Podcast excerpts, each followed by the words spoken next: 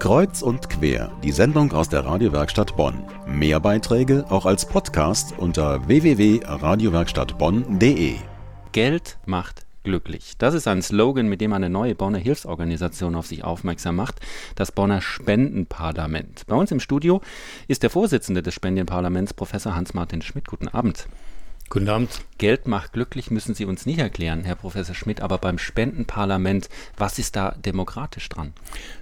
Das Bonner Spendenparlament orientiert sich an einer alten Bonner Tradition, dass der Bundestag ja hier über viele, viele Jahre getagt hat. Und äh, das war ein Anlass für uns, unter parlamentarischen Gesichtspunkten hier eine soziale Initiative zu gründen.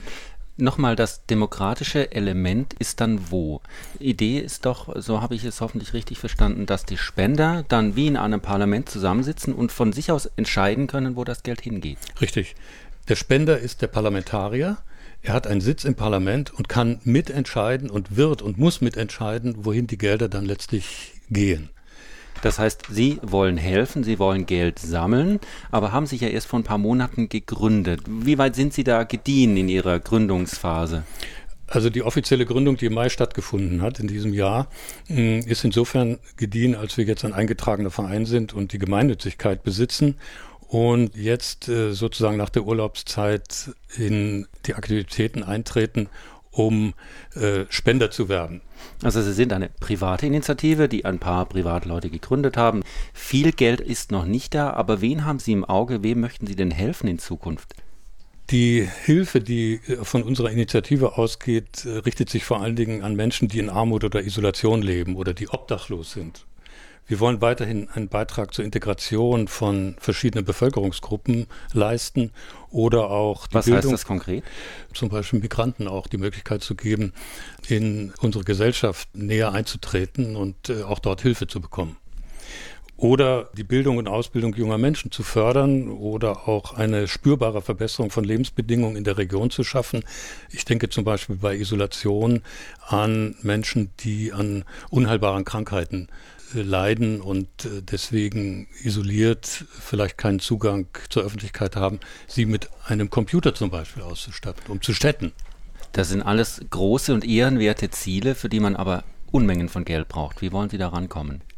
Wir suchen auf der einen Seite natürlich Spender, die einen Beitrag liefern. Wir denken etwa an 5 Euro pro Monat und äh, mit der Summe der eingeworbenen bzw. einzunehmenden Geldern dann Projekte zu fördern, die per Antrag an uns herangetragen werden.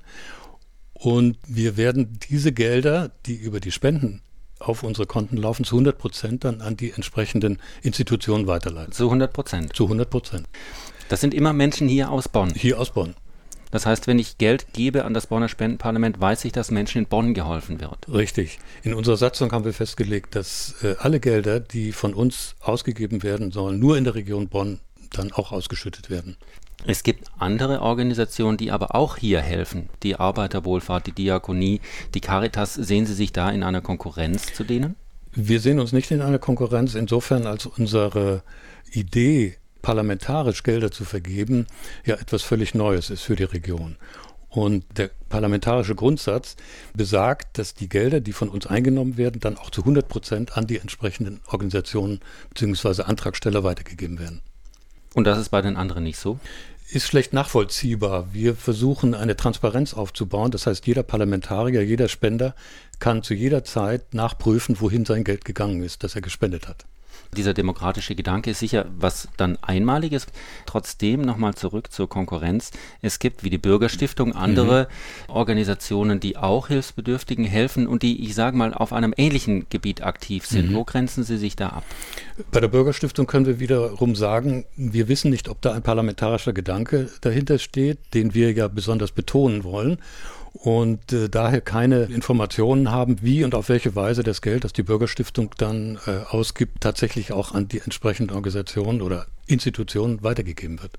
Jetzt haben Sie vor kurzem von der Friedrich-Ebert-Stiftung den Engagementpreis gewonnen. Bisschen Anschubfinanzierung vielleicht. Jetzt bräuchten Sie entweder Helfer oder Spender. Was ist Ihnen lieber? Wir brauchen beides. Wir brauchen sowohl Spender als auch Helfer. Und ich muss dazu sagen, dass das Geld, was mit der Preisvergabe verbunden ist, nicht in die Spendenkonten eingeht, sondern äh, für Verwaltungszwecke verwendet wird, da unser Spendenparlament auf drei großen Säulen äh, fußt. Das betrifft die innere Struktur, ist natürlich ein Trägerverein notwendig und äh, die Kosten, die ein Trägerverein auf sich zukommen sieht, müssen irgendwie finanziell aufgefangen werden. Und für diese Zwecke müssen entweder Kooperationspartner oder Sponsoren gewonnen werden, die wir auch natürlich einwerben müssen, um diese Verwaltungskosten dann tragen zu können. Aber jetzt verwundern Sie mich insofern nicht, als es irgendwann natürlich Verwaltungskosten gibt. Aber ich wundere mich schon, weil Sie gesagt haben, das Geld in Zukunft geht zu 100 Prozent in die Projekte. Das Geld, das die Spender oder Parlamentarier in unsere Konten einzahlen. Das geht zu 100 Prozent in die Projekte. Das gilt, was die Sponsoren oder Kooperationspartner uns zur Verfügung stellen, wird streng getrennt auf andere Konten überwiesen und hat mit der Vergabe der Mittel überhaupt nichts zu tun.